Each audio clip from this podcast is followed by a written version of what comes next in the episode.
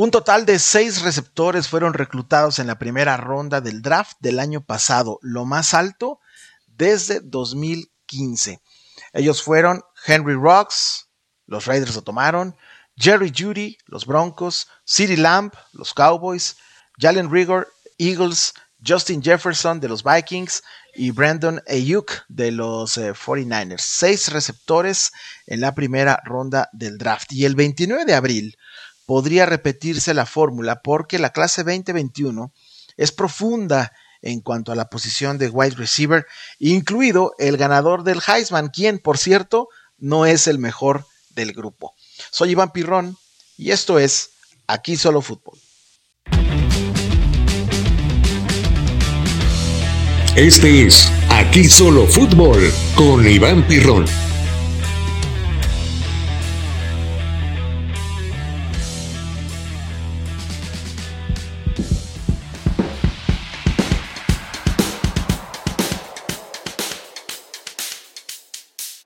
Hola, bienvenido a un episodio más de Aquí Solo Fútbol, el podcast. Soy Iván Pirrón, te agradezco muchísimo que estés escuchándome, eh, que te suscribas también al podcast. Muchas, muchas gracias por tu preferencia. Como sabes, estamos analizando en esta serie a todos los prospectos, a los mejores jugadores disponibles en el draft 2021 de la NFL que se va a llevar a cabo a fin de mes.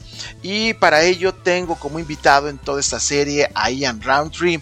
Es un scout mexicano certificado por la NFL Scouting Academy, eso fue en 2016, y quien actualmente eh, labora en All 22, que es una eh, empresa internacional de scouting canadiense y que busca prospectos en México y en muchos otros países del mundo. Ian Roundtree, mi querido Ian, bienvenido otra vez a Aquí Solo Fútbol, el podcast. Y como siempre, yo tengo que agradecerte por tu tiempo y por regalarme y regalarnos eh, todo este insight, este análisis profundo que tú tienes como scout de todos estos prospectos que van a escuchar su nombre en el draft 2021 de la NFL. Bienvenido, hermano.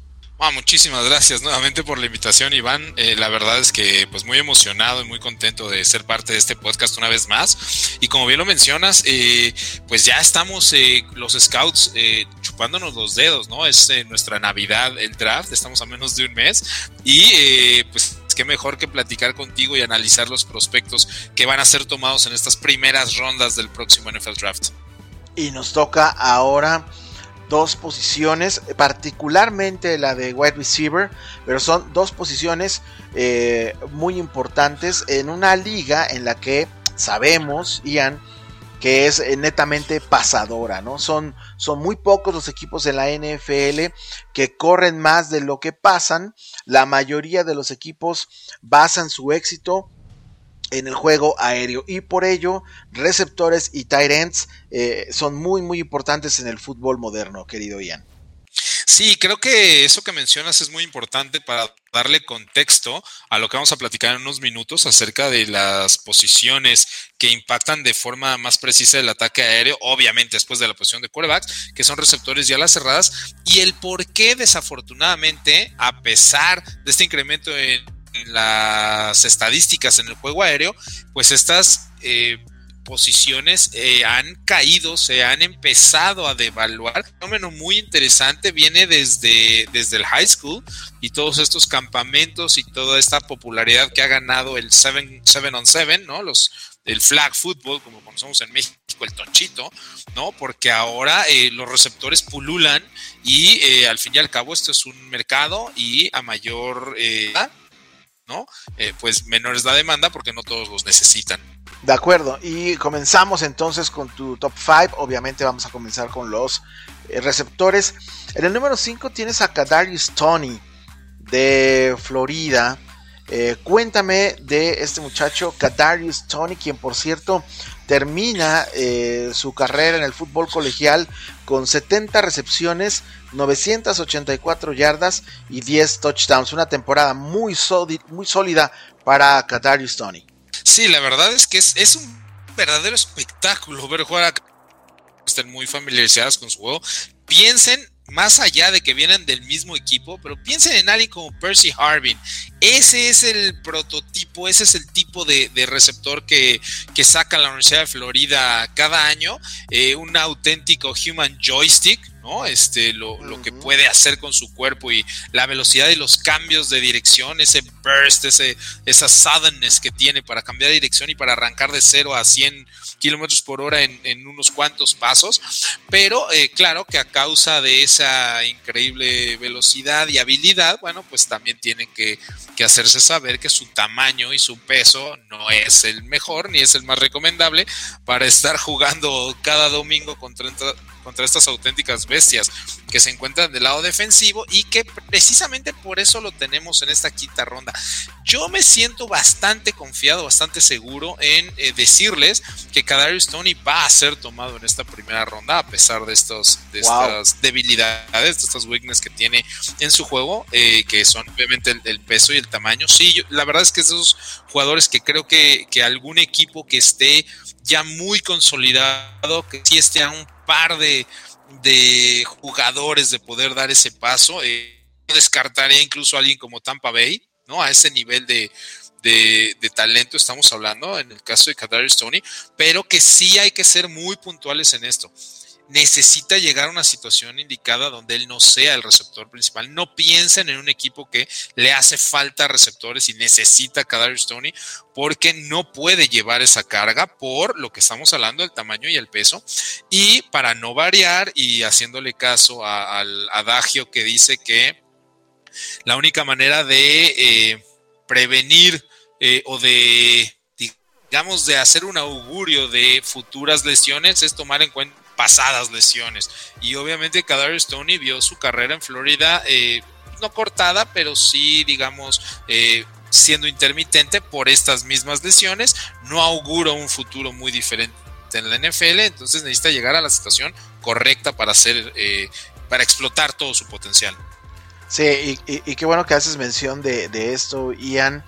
Eh, Kadarius Tony no va a ser un receptor 1 ni un receptor en la NFL, al menos no en su primera etapa como profesional. Más bien yo lo veo incluso haciendo mucho daño desde el slot, ¿no? Y, puede ser eh, desde ahí eh, e, en donde embone perfectamente eh, en la situación ideal en la NFL y por ahí pues convertirse en uno de los mejores wide receivers desde la posición de slot. Porque de esta manera tiene la la facilidad, digamos, de desmarcarse en espacios pequeños de, terreno, que es lo que hace mejor el slot. Cambiar dirección lo antes, aunque Kadarius Tony es sumamente rápido, su tiempo en las 40 es, de llamar la atención, realmente no es eso lo que hace impresionante su juego. Su juego es el cambio de dirección. Su juego, como decimos, es el burst, el suddenness, el, el mantenerse abierto, el separarse, el lograr separación de los defensivos profundos o de los linebackers o safeties que lo están tratando de cubrir, pero que evidentemente no puede estar recibiendo contactos muy fuertes porque su físico no le va a Correcto. En el número 4 nos vamos con Rashad Bateman de Minnesota, quien eh, la temporada pasada únicamente participa en 5 juegos, tiene 36 recepciones y 472 yardas con un par de touchdowns, pero eh, en 2019 es cuando tiene un temporadón Ian con 60 recepciones, 1219 yardas y 11 touchdowns. Y me imagino que es eso, son esos números, es esa temporada lo que eh, lo tienen en el, número 4 en tu draft board. Sí, fíjate que surgió una situación ahí medio rara con Rashad Bateman. Eh, desde luego él ya estaba en los radares de los scouts, como bien mencionas, desde el 2019. Quizá hubiera mejor cimentado si hubiera salido un año antes, pero él es de estos jugadores que opta por no jugar la temporada 2020 en un principio. Todos recuerden que el Big Ten fue quizás la conferencia con mayor drama, llamémoslo así, con respecto a si se jugaba o no. Y Minnesota pertenece obviamente al Big Ten. Y entonces eh, Rashad Bateman declina jugar, sale Y una vez que se echa a andar toda esta maquinaria de porque es necesario el fútbol americano, de todos los eventos sociales, y que decide el Big Ten regresar, pues un par de semanas después Rashad Bateman tiene un cambio de corazón, habla con su, con su head coach, BJ Fleck, y decide regresar a la temporada. Entonces Rashad Bateman no tuvo ni siquiera los entrenamientos virtuales que tenían los otros eh, jugadores, no tuvo los, eh, los spring practices o en este caso los summer practices como tuvieron que hacerle los jugadores de los Golden Gophers y entonces llega muy tarde a la temporada.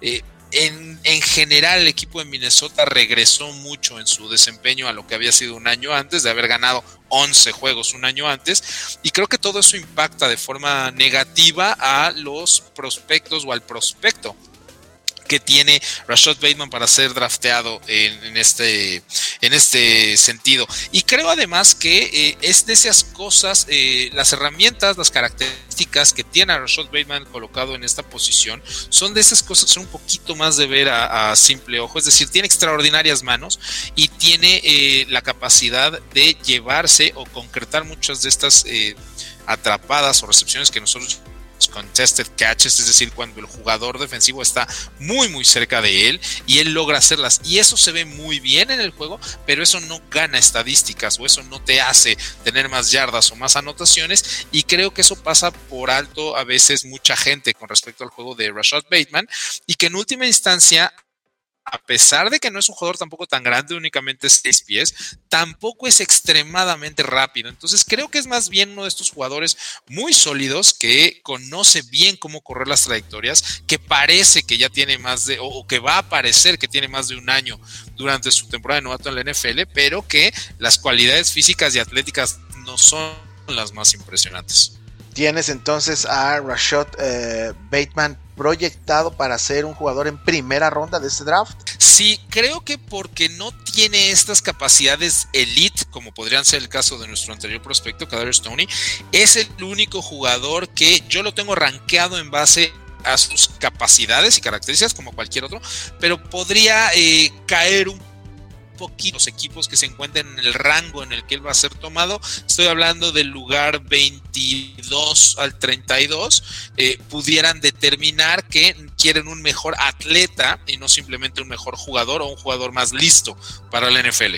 Correcto, muy bien. Nos vamos entonces con el número 3 y por aquí algunos se van a sentir eh, sorprendidos porque se trata de Devonta Smith, el ganador del Heisman en la campaña 2020 y muchos podrían pensar, eh, momento, o sea, si Devonta Smith es el ganador del Heisman, entonces automáticamente es el mejor receptor de la clase 2021, pero no es así, mi querido Ian, independientemente del temporadón que tuvo Devonta Smith, ya vamos a platicar de esos números, pero dinos eh, por qué tienes a Devonta Smith en el número 3 y no en el número 1, como podría indicar, entre comillas, la lógica. Oye, tocaste un tema interesantísimo, qué bueno que podemos entrar de lleno a él. En la NFL, eh, los equipos no buscan a los jugadores, buscan a los mejores atletas. Y eh, desafortunadamente, y me ha tocado platicarlo con mucha gente de nuestro país, desafortunadamente de nuestro país, hilamos la palabra atleta o atlético con velocidad. Eso es lo único que nos viene a la mente, ¿no? Si yo digo que, un jugador, que una persona es muy atlética, lo primero que piensas es que es muy rápido y no es el caso, ¿no? Es un conjunto de factores físicos y atléticos que determinan que seas un mejor atleta. Entonces, Devonta Smith no tiene esas características físicas y atléticas. Devonta Smith es un jugador, eh, no voy a decir chaparrito, mide seis pies, pero tampoco es muy alto para la posición. Eh, no es tan rápido, es hábil, es explosivo, cambia de dirección y desde luego corre las mejores rutas de toda la generación. Y eso, o, lo, el conjunto de factores que acabo de explicar, no lo hacen malo. Es un jugador que va a ser drafteado dentro de las primeras 20 selecciones del draft del NFL. Es un extraordinario atleta. Es un atleta a nivel NFL. Simplemente no es tan atlético como la posición requiere para superar todos los eh, obstáculos que se le van a presentar en la NFL. Entonces, eh, sí es el mejor receptor, entre otras cosas por el equipo donde jugaba, ¿no? Y sí creo que va a tener una buena carrera, una sólida carrera, una larga carrera, pero ni de broma es el mejor prospecto en la posición. Obviamente estamos hablando de un receptor que tuvo excelentes números en 2020. Digo, para haber ganado el, el, Heisman, pues no es para menos, ¿verdad? 117 recepciones, 1856 yardas y 23 touchdowns. Los de eh, Devonta Smith con Alabama, por supuesto. Sin embargo, no es eh, no solamente para ti, Ian, sino para la mayoría de los scouts. No es el mejor receptor de la clase 2021. Eh, es más, ni siquiera es el mejor receptor de Alabama, porque vamos hacia el número 2, que es... De su equipo. de su equipo, exactamente. Es, en el número 2 tienes a Jalen Waddle, eh, de Alabama, del Crimson Tide también. A él sí lo tienes como número 2 y obviamente también estamos hablando de talento de primera ronda, ¿cierto? Sí, sin lugar a dudas, eh, si decíamos que, que, iba a ser seleccionado entre las primeras 20 eh, Devonta Smith, él sin lugar a dudas va a estar seleccionado. Yo calculo entre los primeros 17 18, no pasa el 17 18 Jalen Waddle. Y este sí es un Speed Demon. Este sí es de los jugadores kilo por kilo o libra por libra más rápidos de toda la nación. La velocidad es su principal fuerte. Si bien mide casi lo mismo que Devonta Smith, es ligeramente más alto. Sí tiene muchas más libras a comparación de Devonta Smith. Y eso lo hace un jugador más resistente. También hay que recordar que. Eh, Jalen Waddle sufre una fractura bastante horrífica en aquel regreso de patada para iniciar el juego contra Tennessee. Así es. Pero que hace entonces el favorito para ganar el Heisman era Jalen Waddle. Todos esos récords y todos esos eh, anotaciones y yardas y recepciones y touchdowns que obtuvo Devonta Smith, ese era el paso que llevaba Jalen Waddle antes de su lesión. Entonces, eh, me parece simplemente que la gente se olvidó de Jalen Waddle después y no recuerda que el receptor número uno de Alabama, el candidato a ganar el Heisman y el mejor receptor del equipo de Alabama antes de esa lesión era Jalen Waddle, no Devonta Smith. Exactamente, sí, sí me acuerdo eh, de, ese, de ese partido en una patada de kickoff, si no recuerdo mal, ahí es cuando sufre. Sí, iniciando el juego. Iniciando el partido, exactamente. Jalen Waddle sufre esta, sufre esta lesión. Eh, termina con eh, apenas 28 recepciones en 6 juegos, 591 yardas. un promedio de 21.1 por recepción y 4 touchdowns, pero efectivamente eh, ese lugar que, ocupó eh, Devonta Smith era justamente eh, lo que le pertenecía a Jalen Waddle, pero así como Ian lo sabe, la mayoría de los scouts lo sabe, las gerencias generales de la NFL lo saben y todo indica que Waddle va a ser seleccionado antes que su compañero de equipo y trofeo Heisman. Esa es la razón, esa es la explicación y sentí que era importante que eh, lo, matizáramos y, pusiéramos un poquito mejor las cosas en contexto, Ian. Sí, totalmente. Eh, sobre todo porque la gente eh, se deja llevar un poquito por estos reconocimientos, estos premios, y que está bien, nada más recordar que en la NFL está el 0.3% de los mejores atletas de la NCAA. Mientras es muy difícil que te enfrentes a, cuando eres un gran talento, como esto estamos hablando, es muy difícil que te enfrentes a un talento parecido o similar al tuyo. Hay tantos equipos, hay tantos juegos, hay tantas conferencias que el talento está atomizado y los grandes atletas están atomizados a lo largo de toda la nación. Claro, existen equipos donde hay una gran concentración, pero eh, generalmente estos jugadores están en esos equipos, entonces ni siquiera se tienen que enfrentar entre, entre ellos y eso pasa eh, y eso hace más bien que estos jugadores no tengan eh, pues muchas veces la competencia necesaria para ponerlos en aprietos y eh, se ven muy bien pero cuando los analizas en el siguiente nivel cuando te das cuenta del tipo de atletas al que se van a enfrentar pues es cuando tienes que, que colocarlos en su justo en su justo en su justo lugar, en su justa proyección. Y llegamos al número uno. Eh, ya eh, muchos de ustedes sabrán eh, de quién se trata. Jamar Chase de LSU. Un verdadero monstruo que no solamente va a ser reclutado en primera ronda, sino, Ian, y dime si piensas igual, este chico debe ser top 10 en la primera ronda del draft de la NFL. Jamar Chase, 84 recepciones, 1780 yardas y 20 touchdowns en su eh, última temporada en LSU, que fue la de 2019. Jamar Chase, eh, ¿dónde lo ves? ¿Sí lo ves top 10 en la primera en la primera ronda del draft? Sí, indiscutiblemente es un jugador top 10, amigo. Este, no me queda duda alguna de que ahí escucharemos su nombre. Yo tengo a Jamar Chase como el eh, pues el prospecto número uno en la posición desde hace un año, desde que él decidió no salir. Hay que recordar que su otro receptor, el receptor número dos de LSU durante el campeonato nacional junto con Joe Burrow era Justin Jefferson y él era el menos probable para salir en el draft 2020. Se decide, sale, tiene un gran año, es líder de todos los novatos en, todas las categorías como receptor, pero el mejor prospecto era Jamar Chase, él decide no jugar esta temporada. Creo que fue lo indicado, eh, además por, por, cómo se dio la temporada de LSU, eh, pero definitivamente sus características, sus herramientas, sus rasgos como, como prospecto, pues no, no se demerita por haber, por haber descansado este año, es una decisión muy personal.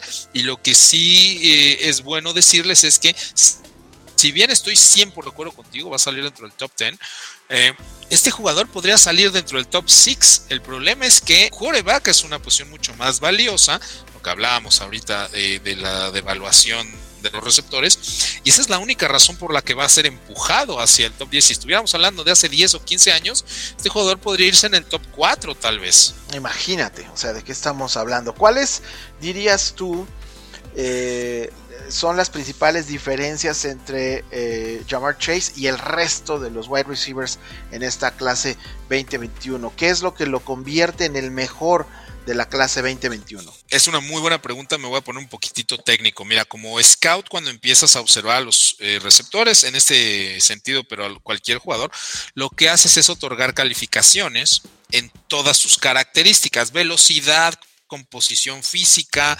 manos, rutas, eh, velocidad, cambio de dirección, eh, contested catches y es posible que en alguna categoría haya algún jugador, algún otro receptor que tenga una mejor calificación que Jamar Chase pero cuando pones los, todos los critical factors y todos los position specific factors que nosotros scouteamos, que nosotros estudiamos, es muy difícil que Jamar Chase no esté en dos, en uno, en dos o en de todas las categorías es eh, por antonomasia el prospecto receptor más completo de toda la generación. Cierto, quizás no va a ser el más rápido, pero está entre los tres más rápidos.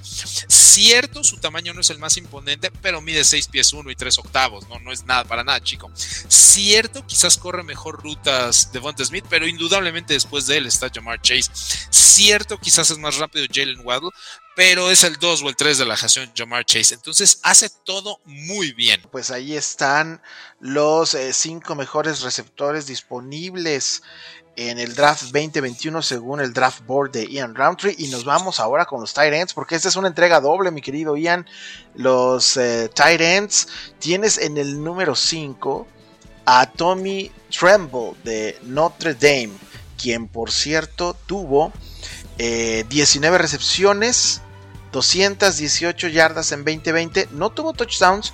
En, 2019 tuvo 4 touchdowns. ¿Por qué tienes a Tommy Tremble de Notre Dame en el número 5 en tu draft board? Fíjate que hay un paralelismo muy interesante eh, entre lo que acabamos de hablar con el prospecto de receptor y lo que vemos en Tommy Tremble. Tommy Tremble es el clásico a la cerrada, es el prototipo de lo que fue la posición durante los últimos 40 años. Tommy Tremble tiene la capacidad, sí, de jugar bien el juego aéreo, sí, de obtener ciertas recepciones en tráfico, sí, de poder quitar un poco de la presión a estos receptores y forzar en base a su velocidad a que los safeties se mantengan eh, honestos, decimos nosotros, ¿no? A la cobertura y no poder dar estos dobles equipos a los receptores, pero también tiene la posibilidad de jugar en la línea. También tiene la posibilidad de ser un... Eh, una gran ayuda en el juego terrestre. También tiene la posibilidad de quizás dejarlo para bloquear uno a uno con un edge player y no necesitar que el corredor también le ayude. No necesitar que la línea ofensiva, eh, ofensiva haga un slide o haga un recorrido todos hacia el lado del ala cerrada para ayudarlo. Es uno de jugadores que eh, todavía puedes decir, no sabemos qué va a ser la ofensiva cuando está Tommy Tremble adentro, porque pueden correr o lanzar, mientras que hay jugadores, y ya los iremos explorando eh, a lo largo de esta, de esta emisión, amigo, que claramente no vas a dejar a bloquear contra una ala defensiva uno a uno. O sea, es evidente que eso no va a suceder y entonces eso le resta sorpresa a los esquemas ofensivos. Tommy Tremble es un jugador de esta eh, vieja usanza eh, que puede sí recibir lo suficientemente bien, lo suficientemente bien, pero también bloquear lo suficientemente bien. Un jugador completo, Tommy Tremble de Notre Dame en el número 5. En el número 4 tienes a Hunter Long de Boston College.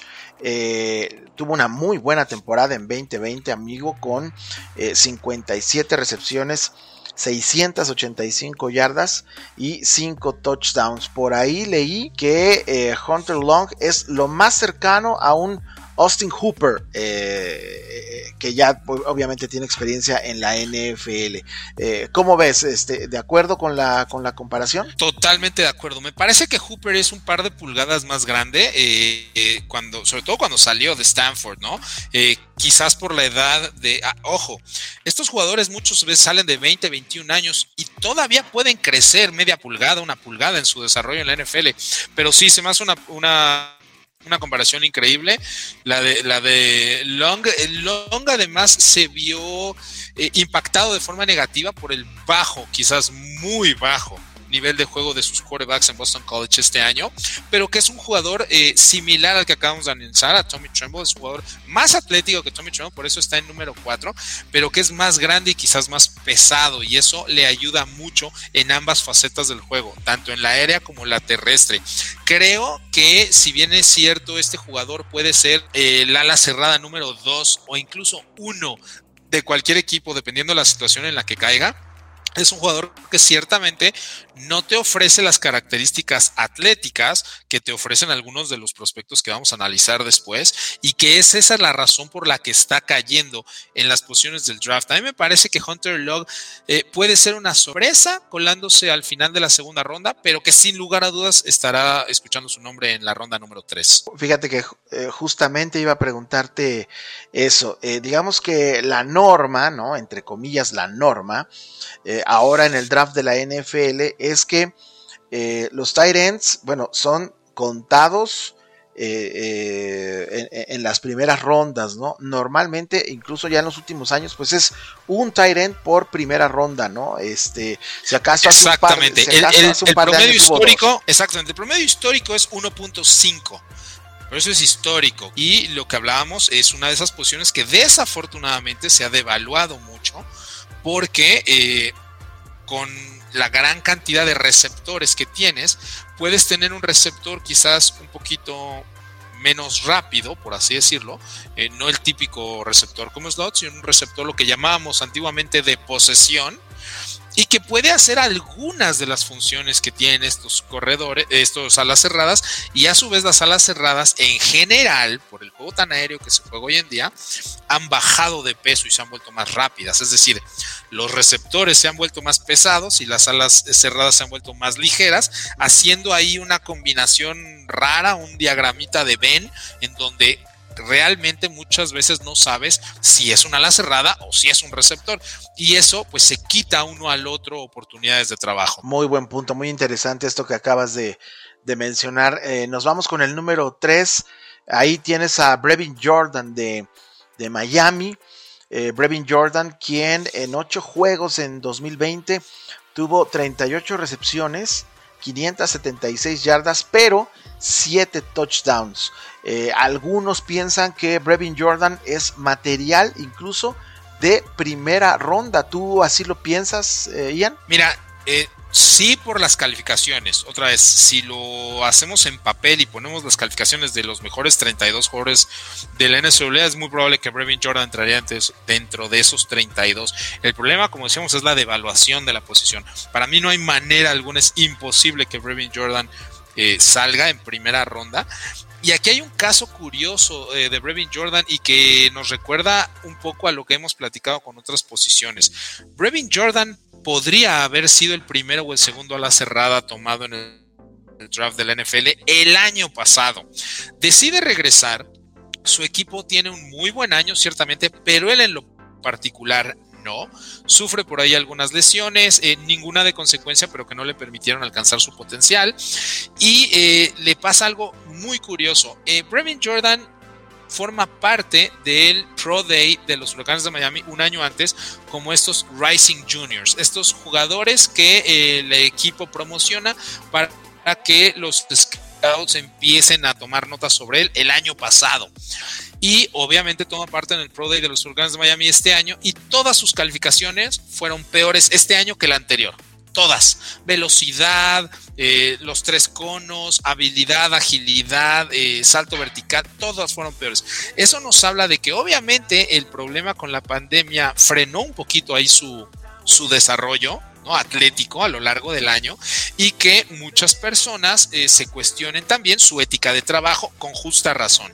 Entonces creo que se nos ha olvidado un poco que Brevin Jordan es de los mejores atletas eh, kilo por kilo de la nación y que pudo haber sido tomado mucho más alto si se hubiera ido el año pasado, pero bueno, quiso regresar allá a Coral Gables, no tuvo la mejor temporada y este jugador... Eh, como dato anecdótico, eh, estuvo eh, representando a los Estados Unidos en estas competencias de track and field durante su carrera, eh, primero preparatoriana y después todavía en la universidad, en el salto triple a nivel internacional. Entonces es un extraordinario atleta que no tuvo la mejor temporada, pero veo muy difícil que no salga en segunda, en segunda ronda. Ah, excelente, excelente punto este último que nos acabas de, de dar y además en qué disciplina, ¿no? Este, normalmente cuando uno piensa eh, eh, eh, en un atleta de la NFL que de alguna manera se relaciona con el atletismo, pues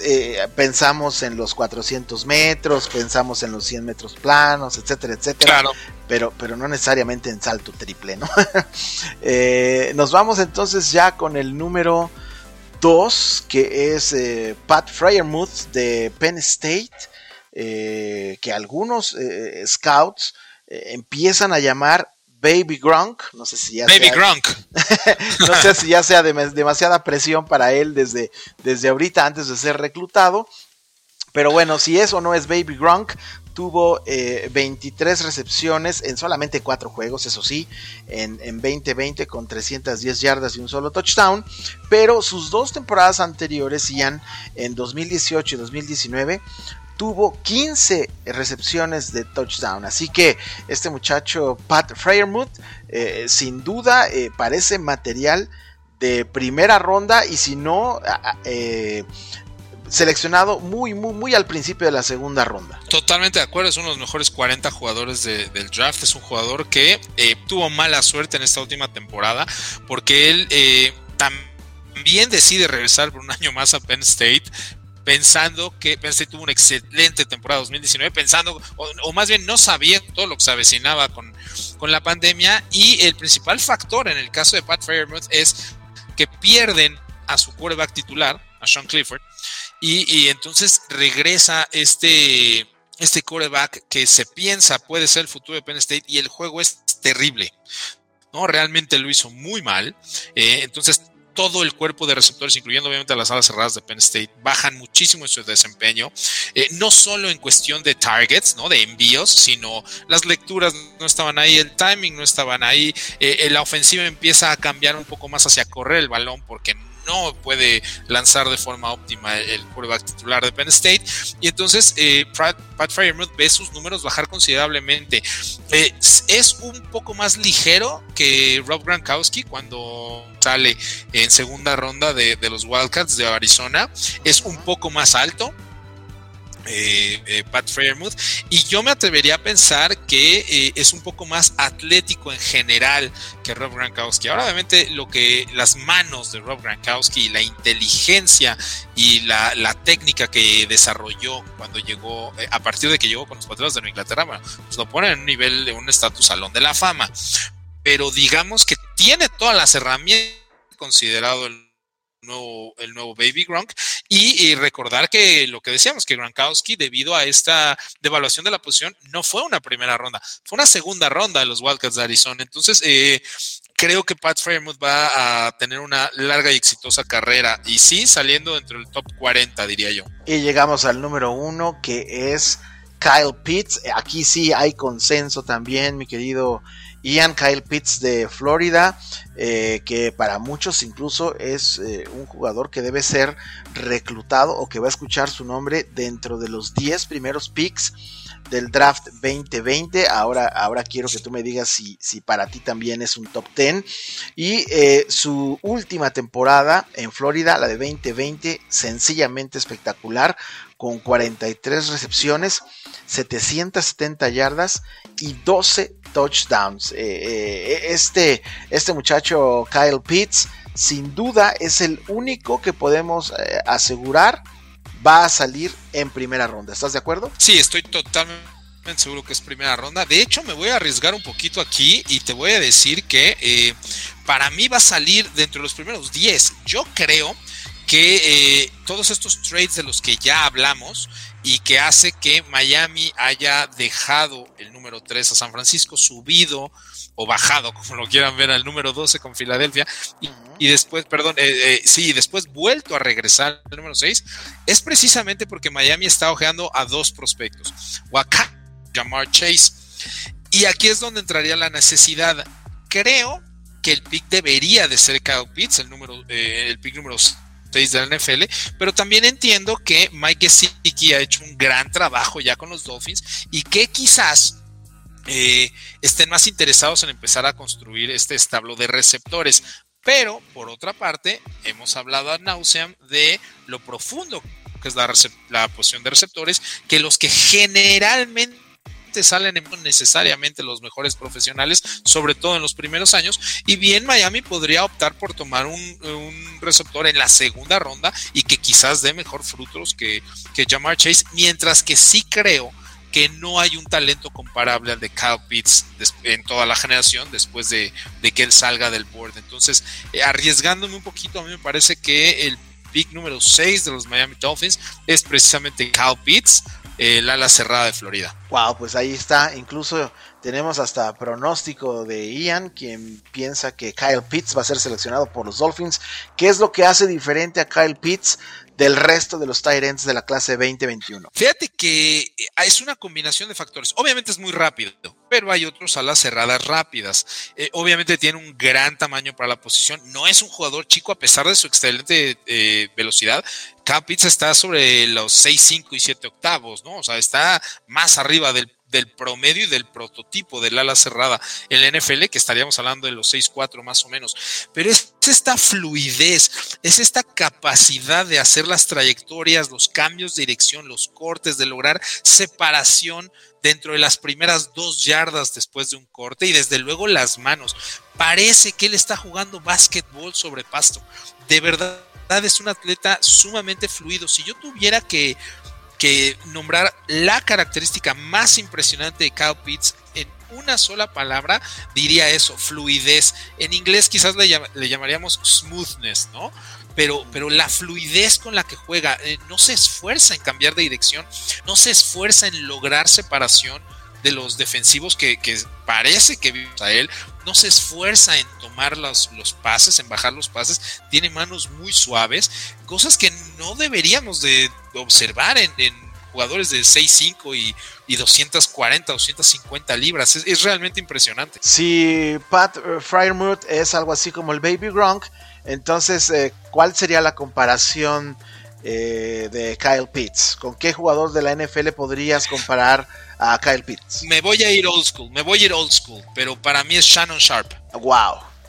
De lo mejor que ha tenido la posición. Exactamente, sí, para mí es Shannon Sharp. Fíjate que muchas veces hablamos de, de esta revolución de las alas cerradas, es de esas posiciones que ha sufrido un cambio drástico en cuanto a los parámetros, en cuanto a lo que se le pide que pueda hacer en el campo hoy en día, y no fue una transición sencilla.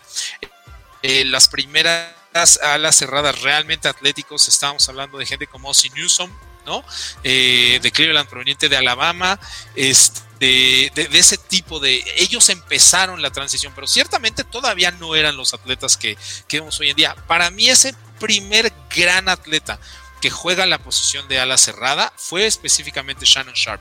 Y sí, ahora hay muchos ejemplos muy buenos. Eh, eh, que, han, que han llegado al NFL y que hoy en día pues ponen a temblar a, a las, a las, a las defensivas contrarias porque, insisto, hacen que tengas que mantener las, eh, las coberturas honestas. Los safeties no pueden ayudar a los receptores porque quizás la mayor amenaza hoy en día es el, el ala cerrada y entonces prácticamente acabas eh, teniendo que idear factores donde poder ayudar a en determinadas coberturas a determinados jugadores que quizás se ven en desventaja, pero cada vez las ofensivas ponen a atletas como Kyle Pitts eh, o más y más atletas como Kyle Pitts en el campo y entonces vas a acabar jugando realmente este uno a uno contra todos, pues porque no puedes ayudarle a, a ningún otro, todos son igual de, de peligrosos, pero sí fluidez creo que es el principal adjetivo. Mencionaste algo que me llamó mucho la atención, eh, que dices que Kyle Pitts es como ver a un jugador de básquetbol jugando sobre, sobre césped y precisamente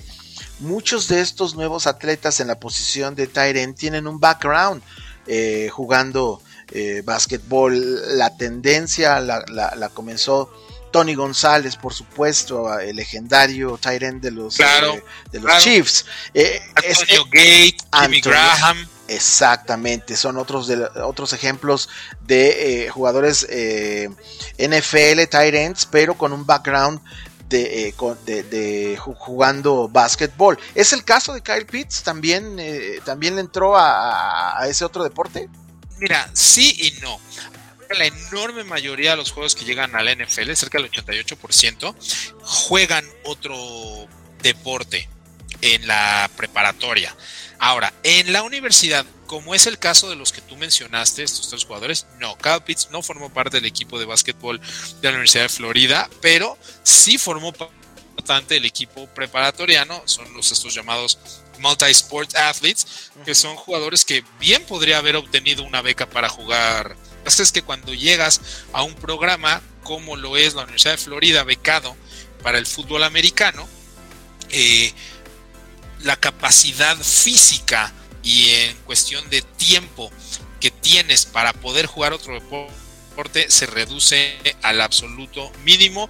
Eh, hay una razón por la que todos los jugadores a los que hacemos alusión tú y yo, que jugaron activamente básquetbol en la universidad, no vienen de grandes programas de fútbol americano es precisamente eso. Si tú estás becado para jugar en Florida o en Alabama fútbol americano, pues no creo que te vaya a dar tiempo de poder seguir jugando básquetbol, ¿no? A ese nivel, pero que definitivamente lo pudo haber conseguido, sí, definitivamente, es ese clase de atleta. Y, eh, para cerrar ya con esta entrega de wide receivers y, tight ends, eh, tengo que preguntarte, eh, uno de cada posición, comenzando con los receptores, ¿quién podría ser un robo fuera de tu top 5 en la posición de receptores? Mira, en receptores te voy a dar dos. Me cuesta mucho trabajo escoger alguno de ellos dos, eh, por lo que hemos estado hablando, ¿no? La enorme cantidad y profundidad que vienen.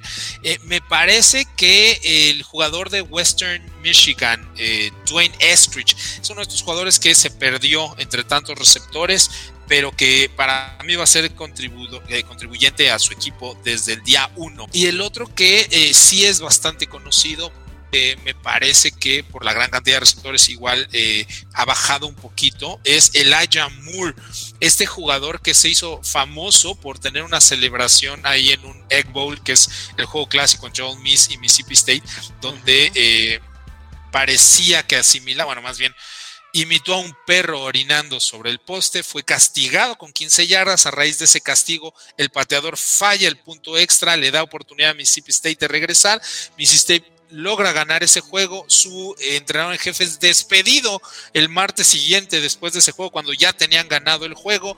Eh, o sea, por eso se hizo famoso el Moore.